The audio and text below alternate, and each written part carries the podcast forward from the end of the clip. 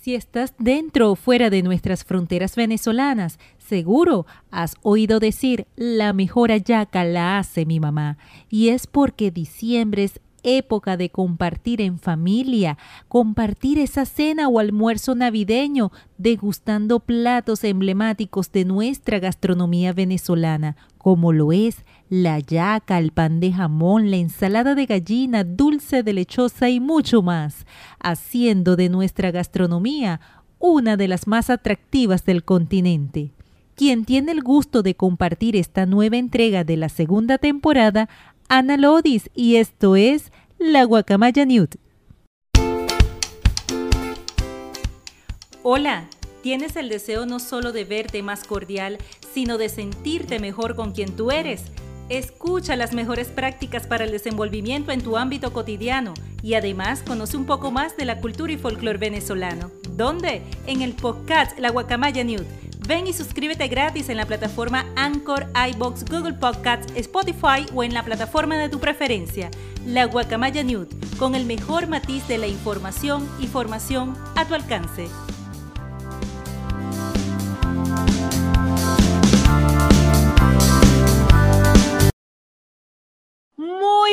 Días, Mercedes Juanche. Mercedes Juanche es docente jubilada venezolana, caraqueña, ¿sí? Locutora, amiga y está certificada en la alta cocina internacional. No se dedica eh, laboralmente a esto, pero sí se dedica en su hogar y en donde le den la oportunidad. Mercedes Juanche, bienvenida. Muchas gracias, Ana. ¿Cómo estás? Encantada yo de participar en tu programa. Gracias, Mercedes. Para mí es un total placer.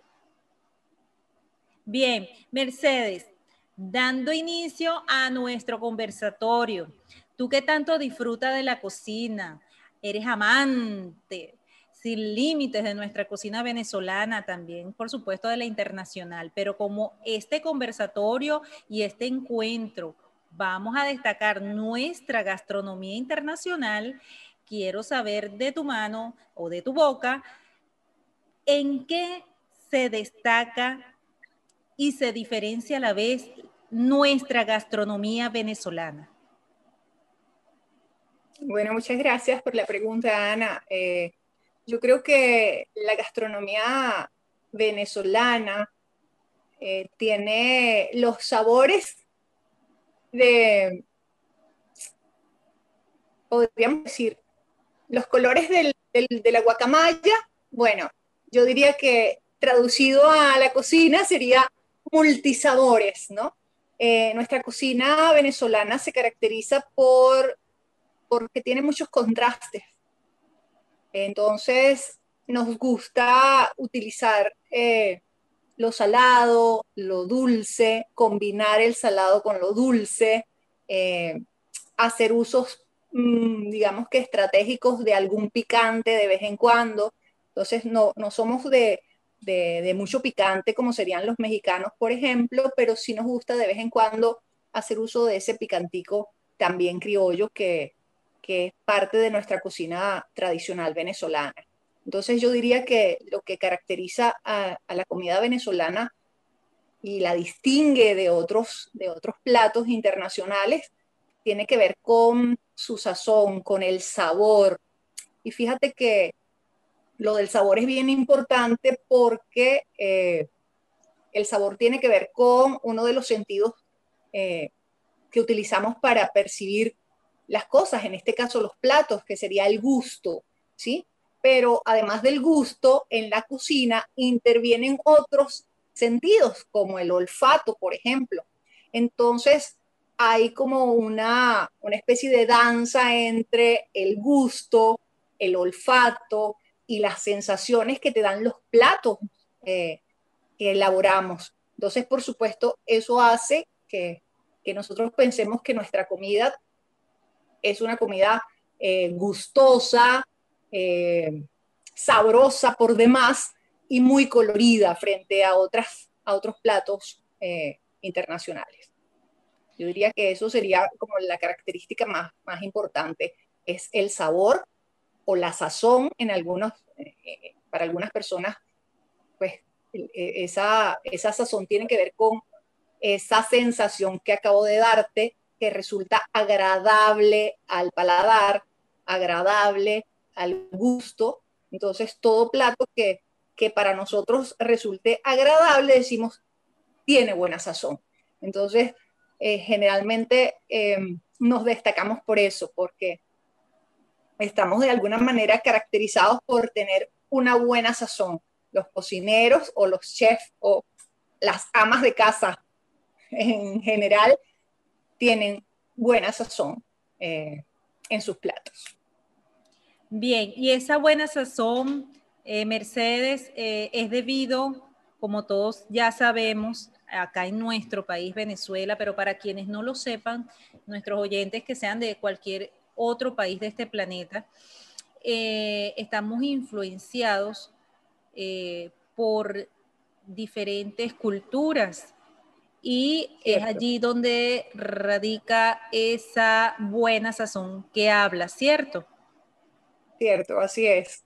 Sí, nuestra cocina proviene prácticamente de, de esa interculturalidad que, tenemos los venezolanos, que es una mezcla de la comida española, por supuesto, de la comida autóctona, a origen nuestra, y por supuesto no vamos a dejar eh, los platos que venían también de, del negro africano, pues se, juntaron todos como se ha juntado eh, la etnia, pues como, como nuestra raza, que es una mezcla, así se trata la cocina. La cocina ahora mismo podríamos decir que, que, se habla de fusión, pero nuestros eh, ingredientes tienen que ver con ese maridaje eh, permanente que hay de las distintas culturas que nos, que nos hacen a nosotros, los venezolanos y los latinoamericanos, que nos hacen distintos de, por ejemplo, de, los países europeos o,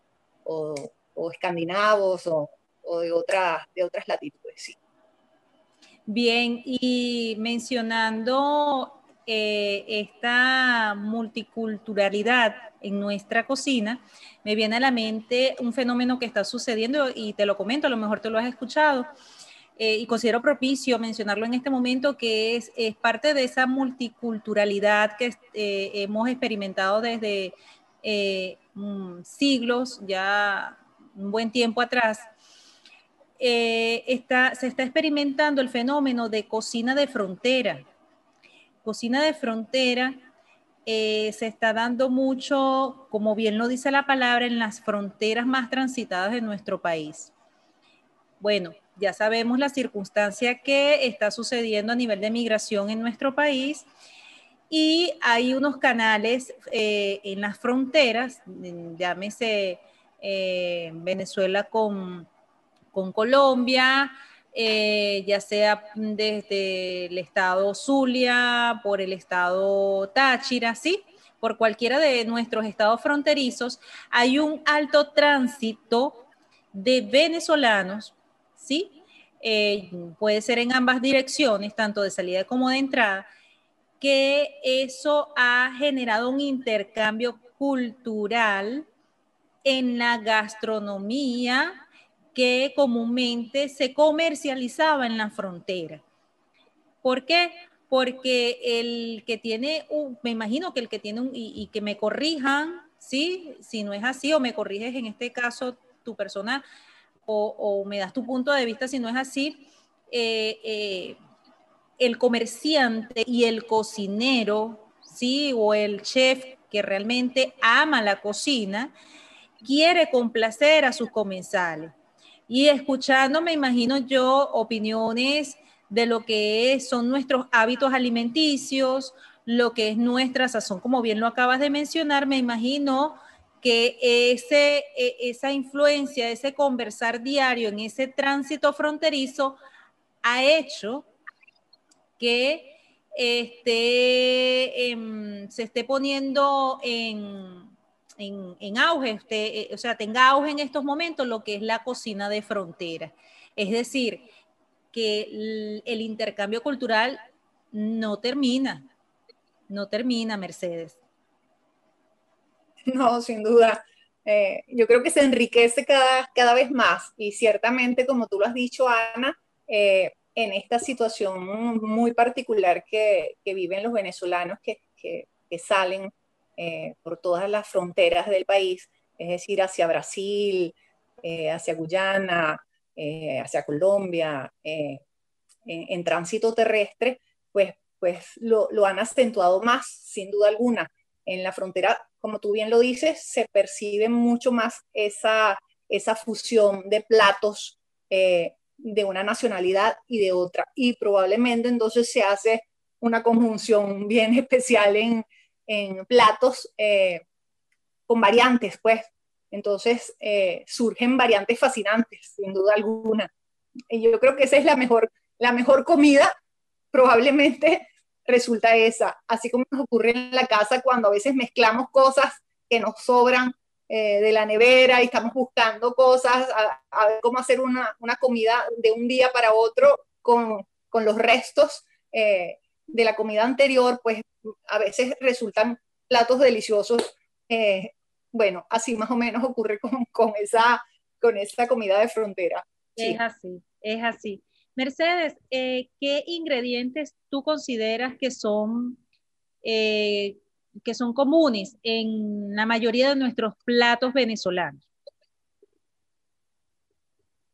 Mira, em, yo te puedo hablar de los platos, de platos salados. Generalmente, eh, digamos que mi, mi fuerte son los platos salados o los platos fuertes y los postres no tanto. Es decir, he incursionado en, en, algunos eh, platos dulces eh, como, como postres, pero eh, ciertamente creo que ya me he caracterizado como, como, como cocinera de platos fuertes, ¿no? de platos salados. mira, yo diría que en la comida venezolana en general hay como cinco ingredientes eh, para los platos fuertes. Estamos, estamos hablando de platos salados, por ejemplo. Entonces, ¿qué, qué cosa no puede faltar eh, para cocinar un plato salado? Pues yo diría que el ajo es uno de los ingredientes fundamentales de nuestra cocina.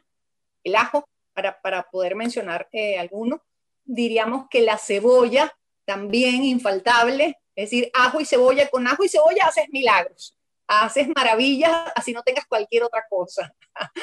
Yo diría que el ají dulce es característico también de nuestra cocina, aunque el ají también eh, es utilizado, como sabemos, en, otras, en otros países, Perú, México, sobre todo los picantes, la versión que, que pica. El nuestro es un ají dulce, gordito, precioso, brillante, hermoso, que por lo general es rojo o verde. En otras, eh, eh, digamos, especies lo podemos conseguir amarillo y, para otros platos internacionales, por ejemplo, eh, platos peruanos, generalmente se, cocina con, el ají amarillo, pero en este caso entonces te diría, volviendo a la, enumeración que, estamos tratando de hacer, dijimos ajo, cebolla, ají dulce, diría que el ajo porro para una de las, de las, ramas eh, que también se utilizan mucho para, para guisos, sofritos, etcétera, y el pimentón. Yo te diría que esos cinco elementos sumados a, un mineral maravilloso que, está desde la Biblia mencionado, que, que es la sal. ¿Sí? Sal y esos cinco ingredientes, pues yo diría que con eso tienes el búnker de tu cocina completamente equipado. y claro, ese es el sello venezolano en casi todas nuestras comidas, es correcto. Casi todas las. Sí, generalmente a nosotros nos gusta mucho eh, hacer un sofrito para, para adobar eh, sopas, para adobar carnes, eh, para adobar guisos. Entonces, por lo general, esos son los los, cinco ingredientes que utilizamos en casi todos los platos que vayamos a hacer, sea, sean de, guiso, de sopas, de cremas, de potajes, de, pasta, incluso, o sea, generalmente utilizamos el ajo, la cebolla, el ají dulce, el ajo porro y el pimentón. Obviamente, sí. Totalmente de acuerdo, Mercedes. Es así. Yo no tengo el nivel que tú tienes en la cocina, eh, ni la experiencia posiblemente que, la, que, tienes en este momento, pero sí cocino, cocino porque soy una mujer casada, soy una mujer que, bueno, antes de estar casada me, me, me gustaba, eh, por decirlo de alguna manera, inventar en la, en la cocina con ingredientes, con los alimentos. Y este, es así los, de verdad, yo como venezolana lo certifico, eso, eh, esos tres elementos, cinco elementos que acabas de mencionar son, por decirlo de alguna manera, nuestro sello. Y tal es así que tuve la oportunidad de vivir en un país de Sudamérica por siete meses. Me permití vivir esa, esa experiencia y de hecho eh, allí fue donde me di cuenta que, o sea, lo de estos cinco elementos es, venezolano, o sea, estaba en un país donde también se conocen esos elementos, pero no le dan eh, eh, esa relevancia en sus platos, pues porque no está en su cultura. Bien, eh, sin embargo, en el país donde estuve, que fue Ecuador, no conseguí nunca el ají dulce. Es decir, más allá de que no esté dentro de su cultura, no lo cosechan, pues como tal. Eh, no está dentro de su agricultura eh, como tal, ¿no? Están solo los pimentones, que son un estilo más lo que son los pimentones alargaditos, pero el ají nunca lo conseguí. Nunca conseguí el ají, al menos, al menos en Ecuador. No sé si pasará con otros países de Sudamérica, pero es así, es correcto. Mercedes, de eh, la experiencia que tienes en, en la cocina, y de ese disfrute eh, cotidiano.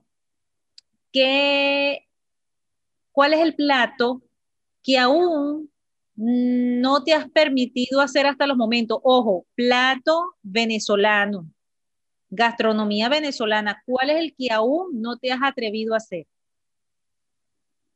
Bueno, mira, eh, yo diría que más que atreverse es eh, sí, probar, probar a hacer cosas, ¿no? Yo, yo amo la cocina, sin duda alguna, me encanta, cocino desde siempre, es decir, desde pequeña, prácticamente me metí en la cocina con mamá, mm, me encantaba el olor, por ejemplo, cuando visitábamos a mi abuela, el olor de, de la sazón que tenía la abuela para todo, y la abuela cocinaba prácticamente con nada, creo que con menos de cinco ingredientes, cocinaba con sal, ajo y cebolla, nada más, pero todo le quedaba delicioso. Eh, y era fascinante eh, entrar en, su cocina, ¿no? Eh, yo, yo cocino para, para, distraerme, para relajarme. La cocina a mí me relaja, me, me relaja muchísimo, me encanta. entonces yo diría que, bueno, déjame revisar en mi memoria, que no me he atrevido a hacer en mi propia cocina. Yo creo que he hecho muchas cosas de, de, de platos salados, como te digo, creo que lo que menos incursiono es en, la parte dulce, eh, como te digo, porque tengo como cierto respeto, le tengo respeto a la dulcería. Creo que, la dulcería tiene, no sé, como, como cierto secreto que hay que respetar y entonces... Eh, sí, eh, es respeto que le tengo. Porque tú puedes, por ejemplo, hacer una ensalada de gallina sin la gallina y tú te la comes diciendo que es ensalada de gallina, porque la puedes sustituir por un pollo.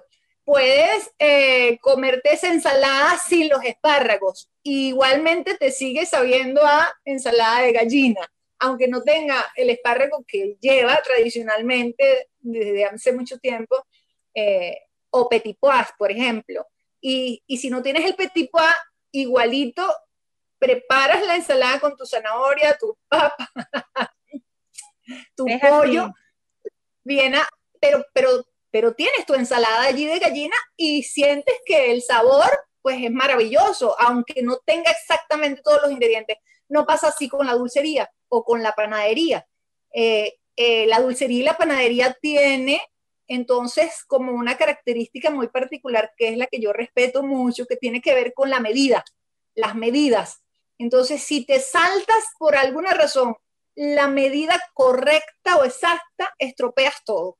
Es decir, si te falta, si te falta levadura, eh, no funciona la pizza o no funciona el pan. Si te pasas de grasa, eh, la torta se achata, no, no sube.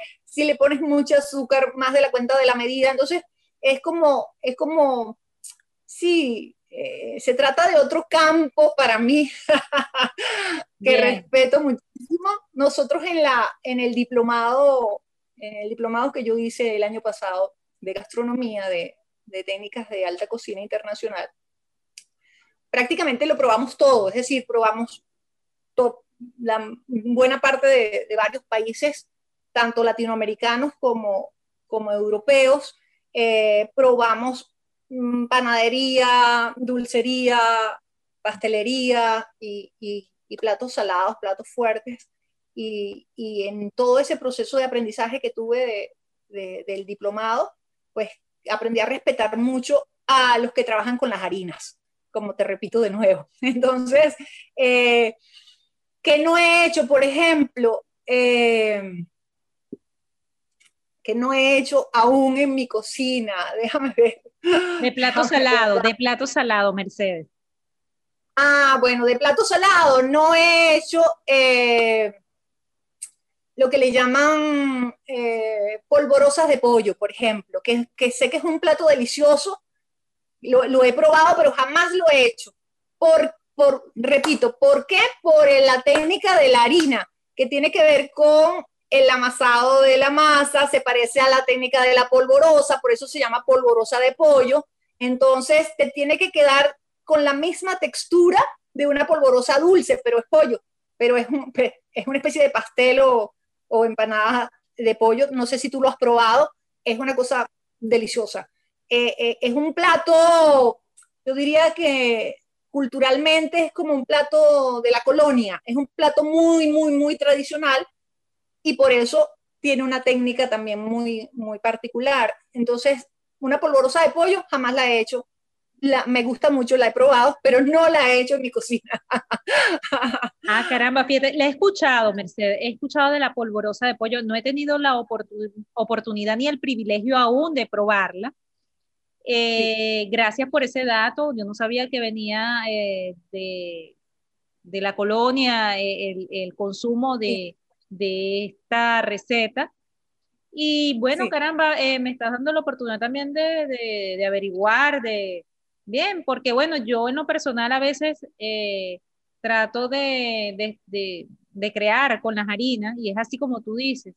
Eh, en cuanto a lo que es la panadería y la pastelería, eh, son ámbitos de la cocina, llámese venezolano, de cualquier parte del mundo, exigente, es un ámbito exigente. Muy exigente. y exigente no solamente en la medida y en la técnica, también exigente en tu estado anímico es exigente. Claro, cualquier plato, salado o dulce, requiere que lo hagas con cariño. Es así, suena romántico, pero es así.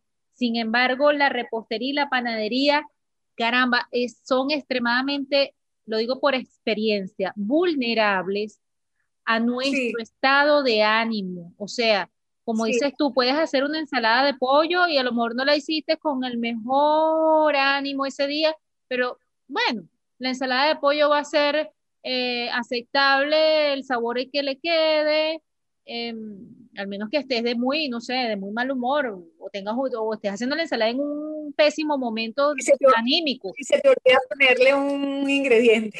no, qué sé yo, pero por lo menos es así como tú lo bien lo acabas de decir. Eh, la repostería y la panadería eh, son ámbitos de la cocina de mucha exigencia y también siento respeto por las personas que se destacan en esos ámbitos. Eh, porque caramba, tienen que tener una energía y un estado de ánimo eh, eh, especial para que sus comensales disfruten de, de, tal, de tales recetas. ¿sí?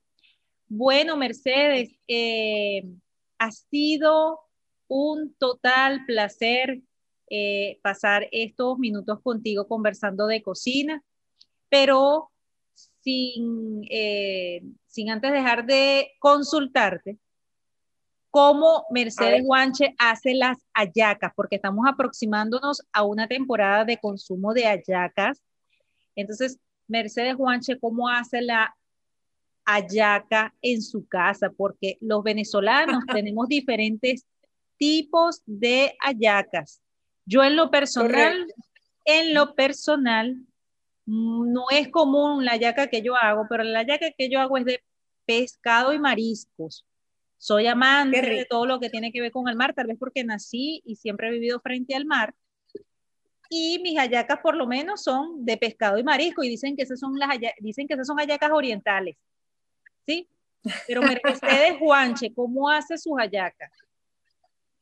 Bueno, fíjate, em, te voy a hablar de la trayectoria, si nos alcanza el tiempo, de la trayectoria de, cómo ha evolucionado mi, mi técnica para las hallacas y, finalmente cómo me queda, es decir, qué ingredientes le pongo y, cómo quedan las hallacas. Eh, te digo de la evolución porque, bueno, yo, tengo ahora mismo 56 años y, cuando, cuando era niña, las hallacas que comí hechas por mi padre y mi madre eran las hallacas que le enseñó a hacer mi papá a mi mamá y por supuesto esas hallacas eran las hallacas de mi abuela mi, abuela paterna, ¿sí? Eh, tenían una característica muy singular que a lo mejor no tiene la mayoría de las hallacas que le ponían un huevo, el huevo cocido en rodajas, así como, como haces las rodajas de, cebolla, como picas las rodajas, como cortas, perdón. Permiso, Mercedes, permiso. Me hiciste acordar a las hallacas de mi abuela, así eran. Bueno, exactamente, como te estoy diciendo. por eso te hablo de la trayectoria. Yo ahora, por supuesto, no le pongo huevo. Entonces, ah, le he quitado algunos ingredientes que llevaba esa yaca que yo conocí. Es decir, la yaca que aprendí a hacer en familia con mis padres, porque bueno, esa fue la yaca que comimos mientras mis padres estuvieron vivos, ¿sí? Entonces luego tú eliges ya cuando estás adulto y, sabes eh, lo que te gusta y lo que no, antes no podías decir, quítale esto porque había que comérselo todo, no le quite las pasitas, no le quite las aceitunas. Uno como muchacho tenía que comerse todas esas cosas que, a un muchacho generalmente no, no le gusta. Eh, pero, pero ahora pues entonces uno elige qué cosas le, le coloca. Entonces en la mayoría de los ingredientes pues sigo utilizando los clásicos, las, aceitunas, el cochino, el guiso de carne, el pollo, eh, todo eso eh, horneado y, hablo de los, de los, de la decoración, pues, de, los tropezones, el pollo horneado, eh, el cochino horneado también, etcétera. su, su, pimentón en rodajas para la vistosidad, su aceituna, sus pasitas, su tocino y le quito el huevo. Entonces, le quité el huevo, pero le, le agregué algo que me encanta, que me encanta mucho, Ana, que son garbanzos. Entonces, utilizo algunos granos de garbanzo. Entonces, claro, no, no le pongo un guiso de garbanzo, sino le pongo dos, tres garbanzos sueltos, así también eh, de manera decorativa, así como le pusiera la aceituna, así mismo. Entonces le pones, así como le pongo la aceituna, le pongo tres eh, garbancitos a, la yaca para encontrarlos por allí cuando la pique y me la coma. Entonces, ese es el, el, ingrediente sorpresa que se encontrarán las personas que, que coman mis hallacas, que es, bueno, unos granitos de, de garbanzos Eh, a cambio de los huevos que ya no se usan en mi casa.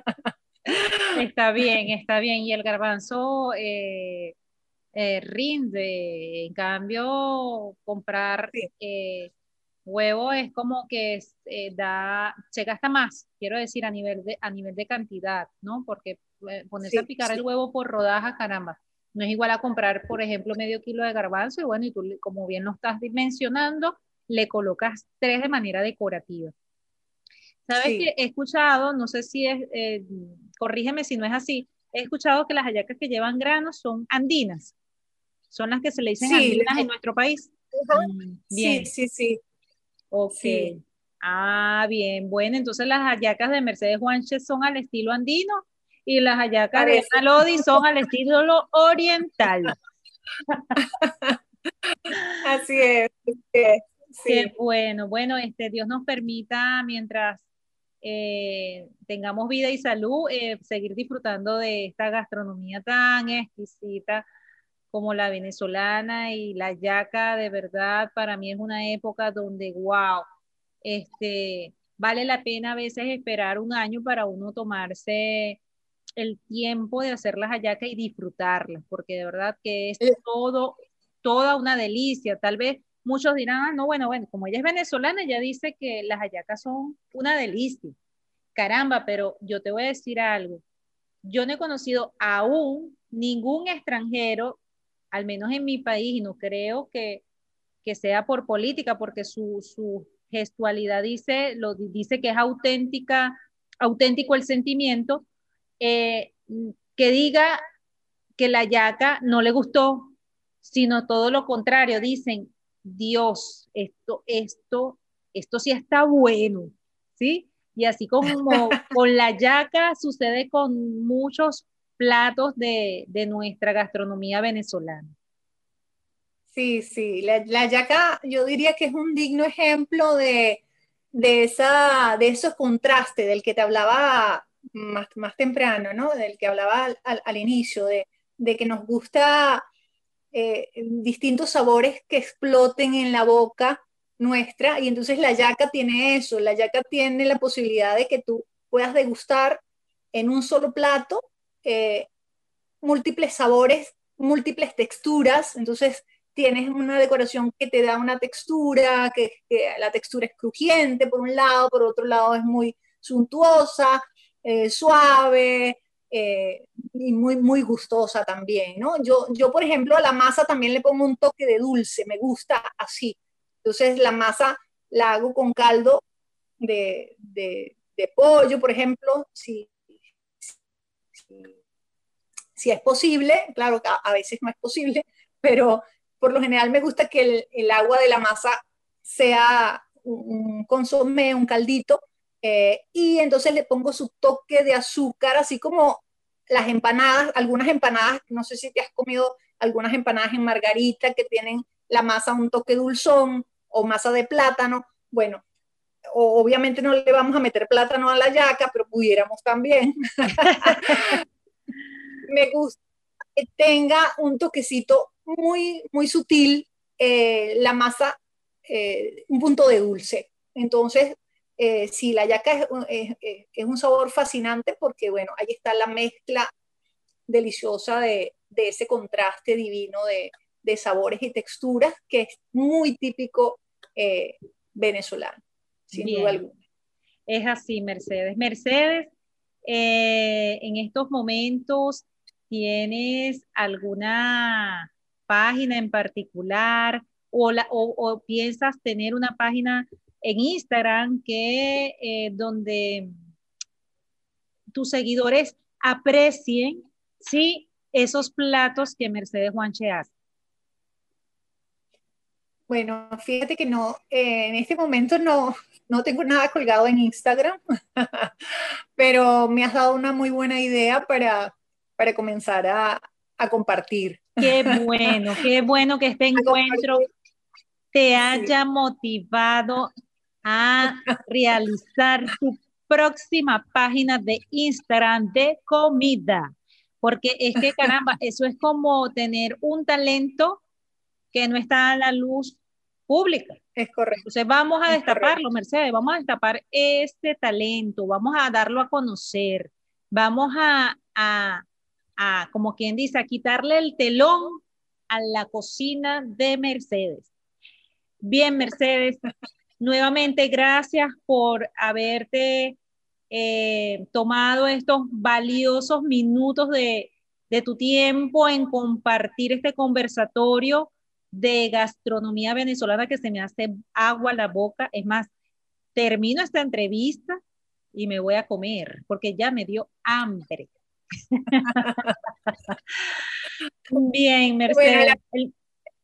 Sí. Me gustaría, me gustaría, bueno, si hay eh, posibilidad de otros encuentros, pues entonces ahondar un poquito más en algunos de, esos platos típicos, bien sea dulces, eh, tradicionales, por ejemplo, eh, o, cualquier otro plato propio de, la, gastronomía venezolana, entonces compartirlo contigo en próximas oportunidades. El placer ha sido mío.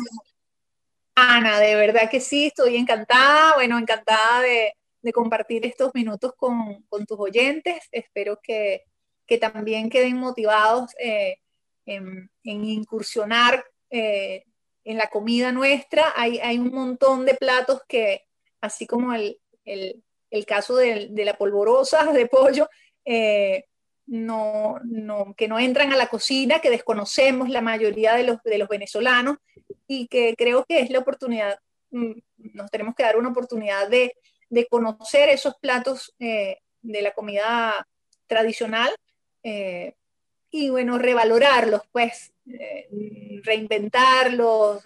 Rescatarlos. sí, sí, tratar de, de disfrutar esa, esa gastronomía que tenemos que es muy rica y muy variada y que bueno, deberíamos salir, claro, a veces la, cotidianidad nos impulsa a siempre hacer prácticamente las mismas cosas, mucha monotonía en la cocina, pero la cocina no puede ni debe ser monótona de ningún modo. Sí, es parte de la vida. El comer es uno de los placeres y es uno de los momentos sagrados y no debemos eh, hacerlo rutina. Claro, depende de las circunstancias de de cada una de las personas, por supuesto. Otras tendrán más posibilidad que, otras, otras tendrán menos posibilidad, pero dentro de las posibilidades de cada venezolano, dentro o fuera de nuestro país, es rescatar y continuar disfrutando de nuestras recetas. Porque la vida, la vida es una y hay que, caramba, disfrutar de ese placer que es el buen comer. Cierto. Ese legado para las, para las personas que tienen niños es muy importante involucrarlos en la cocina para que conozcan ese, ese regalo que, que tiene la cocina venezolana. Claro que sí. De verdad. Mercedes, te deseo todo el éxito del mundo ¿sí? Muchas gracias. Eh, me alegra mucho saber que eh, vas a iniciar eh, esa página, este proyecto por Instagram, porque este, me vi en la necesidad de, de inducirte a hacerlo, porque a lo mejor por timidez no lo haces, pues fuera timidez. Adiós timidez. Bien. Bueno, Mercedes, que Dios te bendiga. Hasta la próxima oportunidad. Muchas gracias, Ana. Muchos éxitos para ti también en tu programa. Bueno, felicidades y hasta luego a tu audiencia. Esperamos volvernos a encontrar prontito. Bien. Gracias, Mercedes. Nos vemos.